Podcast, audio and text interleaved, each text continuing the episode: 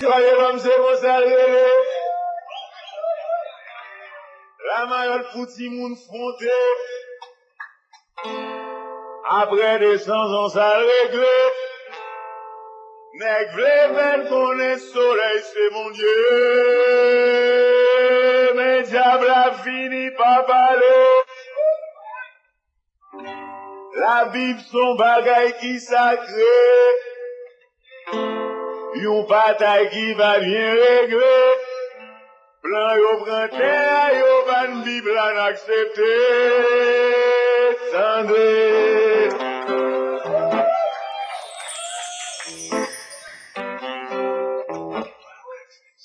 Fèm diron kopi randare la, chèmet yo, lankosman ideologik yo, se fèm yo. Lou an lè, honètman fòk se nou panse pou la mizè. Ou mwen yon bagay va chanje, nou ministre ap se vre netitè pou sa ton ekrasen kos nasyonal yo fon bagay ak sa. Literati lontan de ka sevi.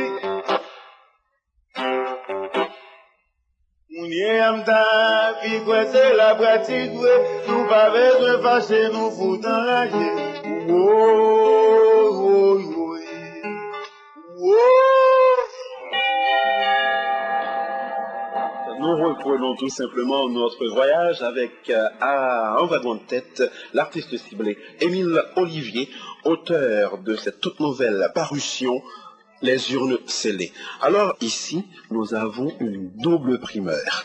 C'est la première entrevue qu'accorde Monsieur Olivier à la radio concernant ce tout récent ouvrage Les urnes scellées.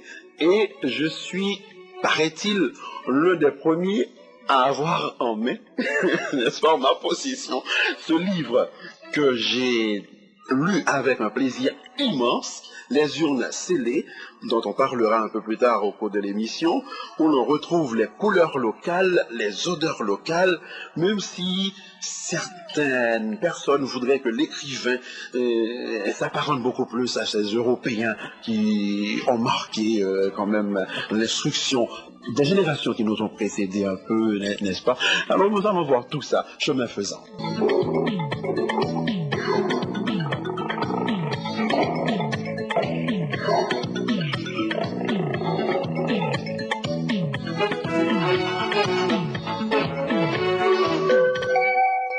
Voilà, vous êtes à bord du train de l'art, puisque vous voyagez avec nous à la vitesse du son.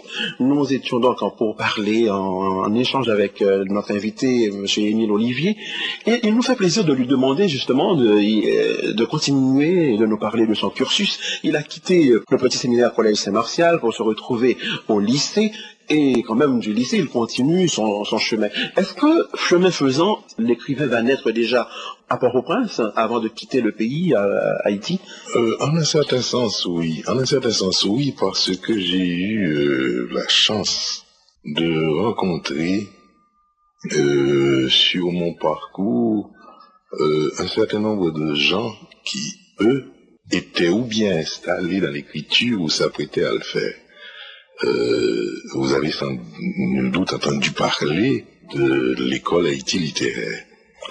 Donc, euh, dans les années 60 et un peu avant, euh, j'ai eu la chance de rencontrer tout d'abord euh, au, lycée euh, Villard-Denis d'Avertige, qui s'apprêtait à publier un recueil de poèmes idem, et également sur mon parcours, parce qu'à l'époque je faisais un peu comme vous du théâtre radiophonique, euh, j'avais rencontré euh, quelqu'un comme euh, Anthony Phelps qui se tenait avec des gens comme Roland Morisseau, Serge Le Gagneur, etc.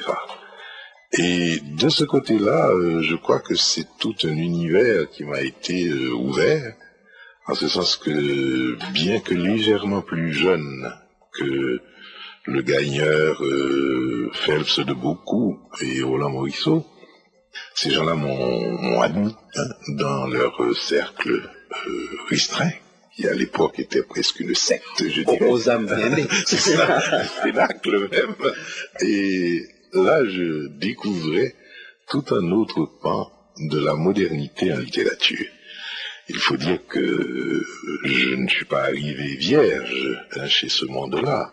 Je, je rencontrais à l'époque euh, quelqu'un euh, qui a glissé dans l'oubli qui va mourir avec Jacques-Stéphane Alexis, quelqu'un qui s'appelait Charles-Adrien Georges. Et chez Charles-Adrien Georges, qui était un type un peu bizarre, qui habitait à la rue Traversière, un hippie avant la lettre, c'est-à-dire c'était un monsieur qui portait une coiffure rasta avant même la mode, et qui s'habillait tout de blanc, etc., et qui, euh, avec quelques amis, William Riquet, Roland Etienne et quelques dames, euh, on avait une petite troupe hein, qui s'appelait Jeune Culture, et donc là, c'était un contact avec la littérature. Et chez Charles-Adrien Georges, on pouvait rencontrer à la fois des écrivains, des artistes, mais aussi des hommes politiques. Par exemple, la première fois que j'ai vu Jacques Stéphane Alexis, écrivain et homme politique dans ma vie, c'était chez Charles-Adrien Georges. Euh, la première fois que j'ai vu Gérald Brisson, par exemple, de de grande et glorieuse mémoire, c'était euh, chez euh, Charles-Adrien Georges. Donc vous voyez, le port-au-prince de la fin des années 50 était un port-au-prince, je dirais que où, bouillonnait un, peu le, goût de la culture, le goût de la culture. Et je crois que je ne serais pas devenu euh, l'homme que je suis, et peut-être l'écrivain que je suis, sans euh, ces hasards, ces rencontres de hasard, sans ces rencontres de hasard. Et tout ce monde-là, euh, et puis je pourrais en citer d'autres, hein, je pourrais en citer d'autres, des gens euh, comme Maurice Leroy, c'est des gens qu'on va rencontrer, euh, quelqu'un comme Jean-Richard Laforêt qui revenait de Moscou à l'époque, c'est des gens que nous allons rencontrer. et à un certain moment, je me suis tenu beaucoup avec Anthony Phelps. Hein. Avec Anthony Phelps, c'était quelqu'un d'une très grande générosité, puisqu'il était notre aîné d'une dizaine d'années euh, au moins, hein, euh, qui nous passait des, livres de René Char, de Saint John Perks, qui étaient ses poètes préférés. Lui, il avait déjà séjourné au, Québec, donc il connaissait des gens comme Yves par exemple, comme Jacques Godbout, etc., euh, etc. Pour, pour, nous, c'était absolument miraculeux euh, ces, diverses rencontres. Mais d'où vous venez ce goût pour la littérature, pour les lettres? Ah, moi, je pense que je l'ai toujours eu. Je l'ai toujours eu ce goût parce que je viens, je viens d'une famille. Euh, c'était pas de mon, père avait ce goût, je vous l'ai dit tout à l'heure, mais ma mère était quelqu'un euh, de, de, très particulier. Euh, parce que son père déjà avait étudié en France euh, euh, au début du siècle, etc., et avait gardé ne serait-ce que un goût pour la langue française comme telle. Donc c'était, c'était, il me semble, il me semble que de tout temps, ce goût pour la littérature, pour le métier d'intellectuel, je dirais, hein, mais toujours euh, quelque chose de très... C'est un peu sur les bancs d'école que l'on se laisse happer par euh, ces écrivains français qui font partie obligeante, je pourrais dire, de, de l'apprentissage de l'étudiant haïtien, mm-hmm. où euh, d'ailleurs l'examen du baccalauréat a une, ah, force dessus, n'est-ce pas? fait, oui. Un peu plus tard, bon, je comprends de, euh, chez vous ce goût de, des lettres, mais il y a un cercle, ce cercle littéraire, mm. n'est-ce pas, donc, où vous vous retrouvez comme des disciples, près d'une douzaine, à un moment donné. Et de l'autre côté, on sait que 85% de la population est analphabète. Mm-hmm. Qu'est-ce qui fait que ces jeunes se retrouvent en clan, mm. on pourrait dire, mais pour donner strictement dans la littérature, voulant écrire probablement un peu plus tard, et ça donnait beaucoup plus aux études profondes de la langue française. Oui. Euh, je dirais que dans l'analphabétisme, il n'y a pas que l'analphabétisme. C'est-à-dire, on connaît beaucoup d'analphabètes qui sont, euh, comment dirais-je, frustrés par rapport à cette mutilation, par rapport à ce handicap. Mais les gens que j'ai cités sont pour la plupart des gens qui appartenaient à la petite bourgeoisie haïtienne, euh, d'une façon ou d'une autre, euh, mais qui aussi étaient des lettrés. Euh, donc, vous savez aussi bien que moi que le pays haïtien est un pays, enfin, du double au moins, hein, pays divisé vraiment en deux, et que, alors que d'un côté, il y a des gens qui vivent au, Moyen Âge, au temps de la, lampe à huile, et, de l'autre côté, il y a des gens qui sont en pleine modernité. Ces jeunes-là étaient beaucoup plus, à mon humble avis, souchés à la modernité, hein, qu'au fond moyenâgeux d'Haïti. Mais je ne crois pas que ce soit uniquement les bancs de l'école. Je dirais que les apprentissages sérieux que nous faisons et dont on se souvient le plus et qui nous sont utiles, c'est des apprentissages que nous faisons par auto-apprentissage, par auto-formation, euh, précisément en dehors, en dehors des bancs de l'école. Et dans ce cas précis, étant donné que les années 60 correspondaient à, une immense, un immense moment d'espérance, euh, dans l'histoire de l'humanité, certes, mais aussi dans l'histoire euh, de, notre pays. Euh, pour nous, c'était très important de sortir un peu des sentiers battus, de sortir des clichés. Quand nous, nous sommes venus au monde, au monde de la littérature, je crois que l'une de nos préoccupations, c'était de rompre avec l'indigénisme qui nous paraissait dominant dans la littérature haïtienne. Donc cette rupture de l'indigénisme, avec l'indigénisme, nous a nous a forcé à regarder véritablement ailleurs. Et comme à l'époque, il y avait euh, des écrivains qui étaient comme des phares avancés, je dirais, dans la nuit, des gens comme André Breton, des gens comme Louis Aragon, des gens comme Jean-Paul Sartre, etc., etc. et, pour, Port-au-Prince, c'était un lieu de circulation aussi euh, de l'intelligentsia internationale ou européenne à l'époque. Hein, des gens comme, euh, euh, oui, Breton sont venus en Haïti, des gens comme Alfred Métro a séjourné longuement en Haïti, étudiant le vaudou haïtien, des poètes comme Aimé Césaire, sont, sont passés par là. Donc pour nous, euh, c'était normal, étant à l'écoute un peu de, de, euh, de, ce qui venait d'ailleurs, hein, de, euh, de tirer enseignement, de tirer profit. Hein. C'était normal. Voilà. Alors il y a Guy Durosier qui nous fait signe qu'il voudrait nous permettre d'écouter un petit peu de musique et nous allons revenir tout de suite après avec notre artiste ciblé aujourd'hui, Émile Olivier, auteur des urnes scellées.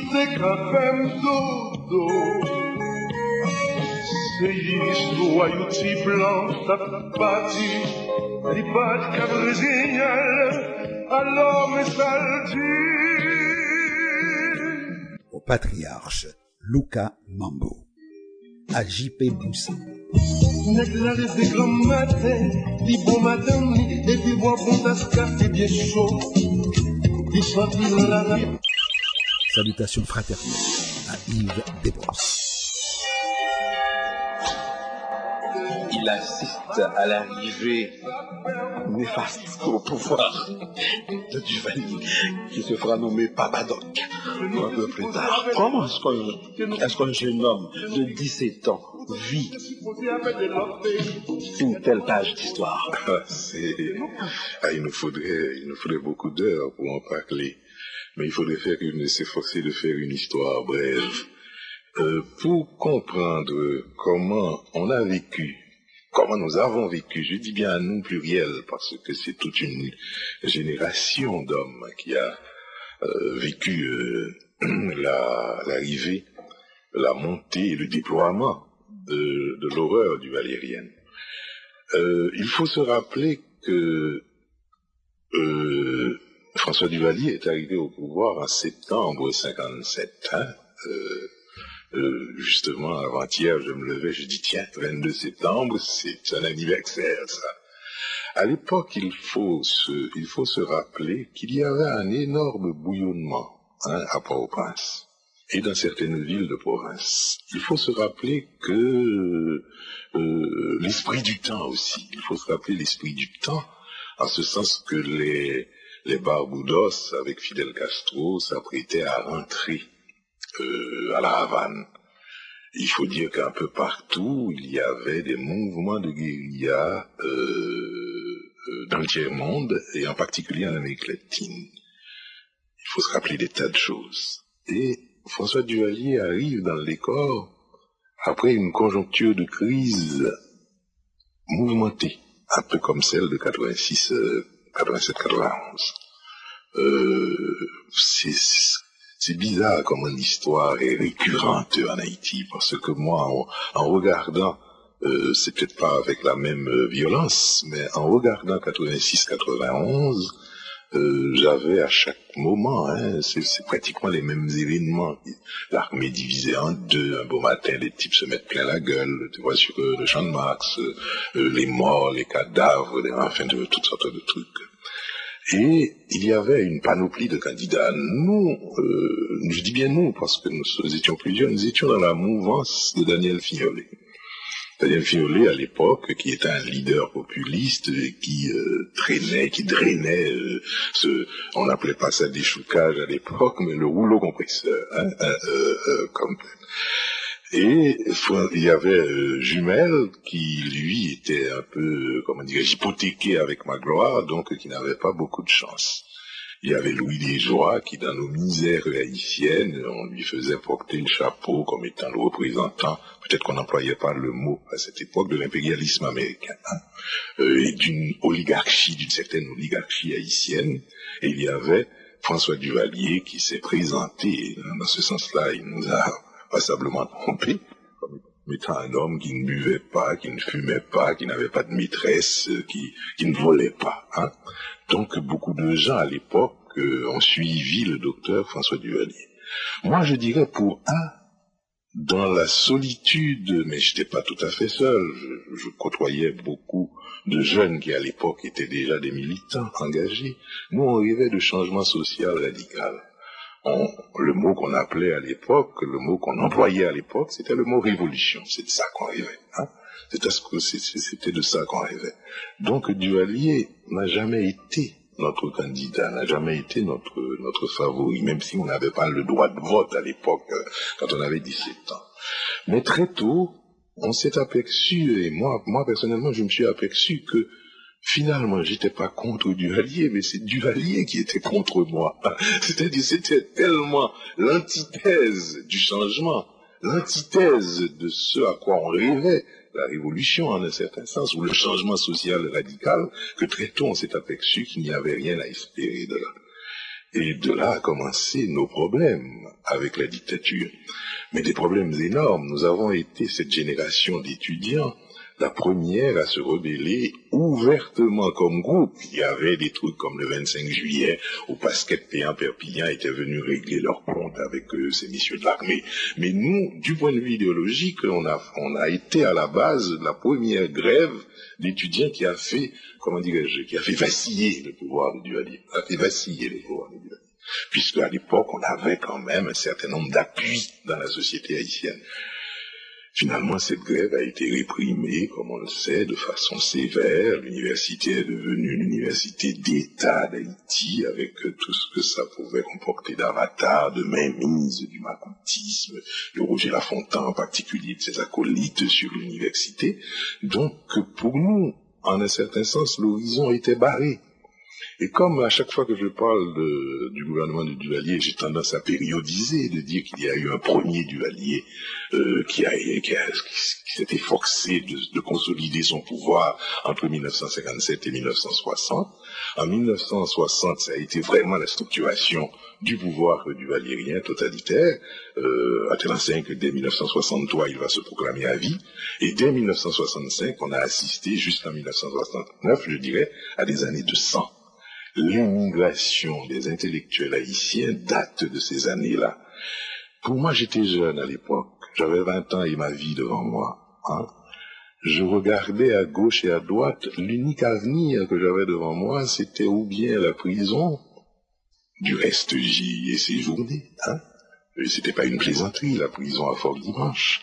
Euh, ou l'exil.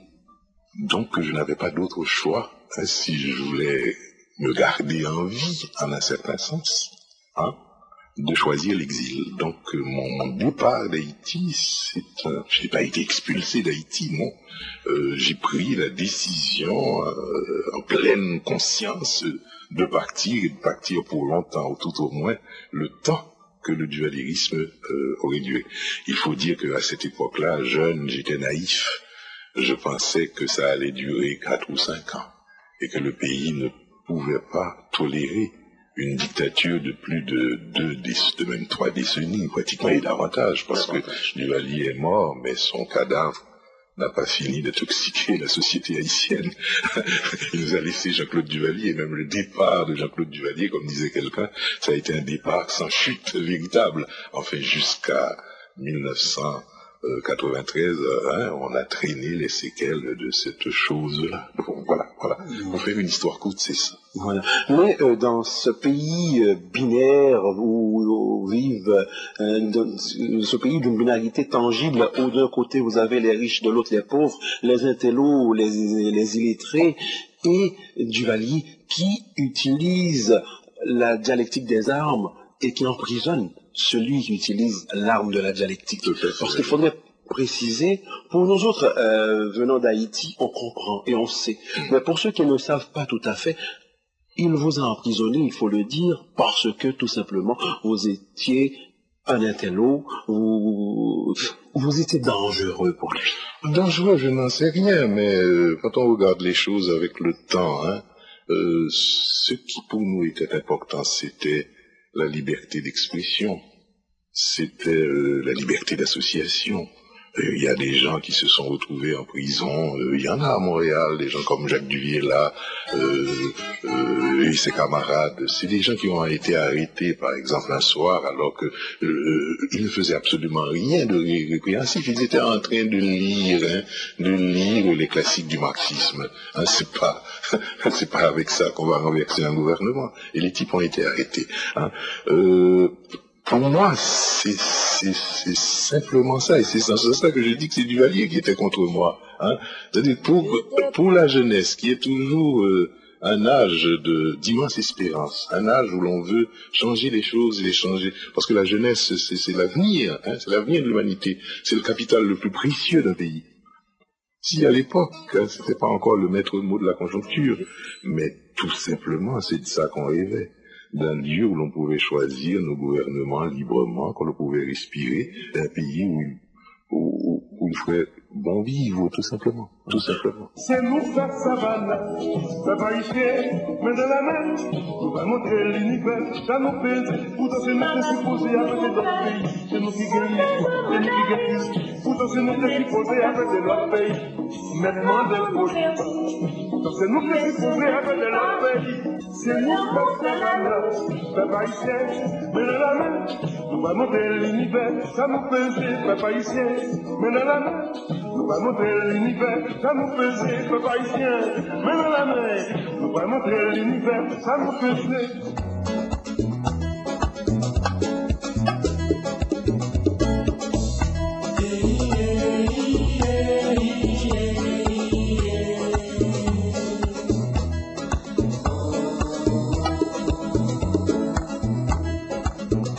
Haïtiens rassemblés par d'une part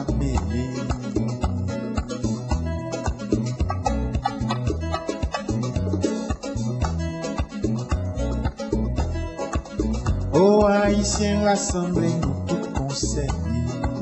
Pour ça pas bon, pour ça pas bien passé, c'est nous qui prier.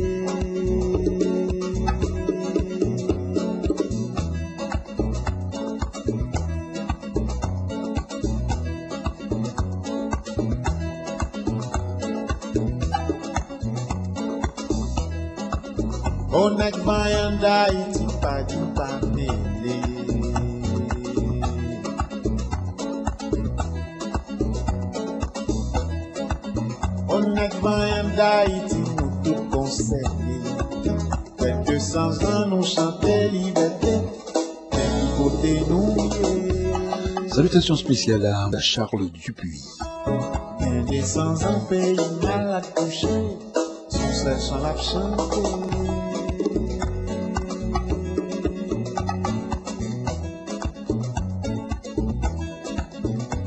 À Carole sur demande de Daddy.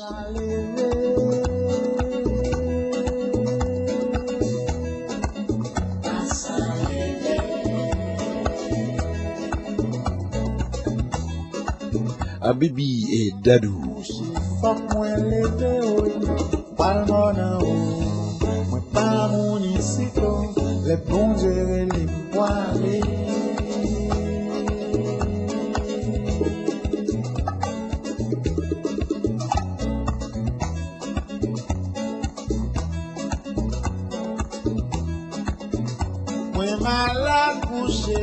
Mwen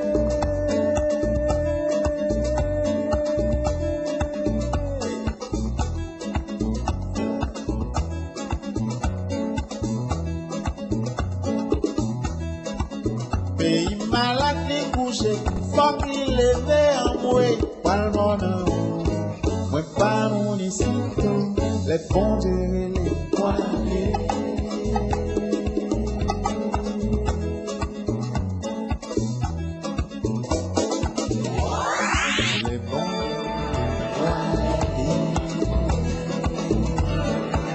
À chaque heure, son artiste. Chaque artiste son art.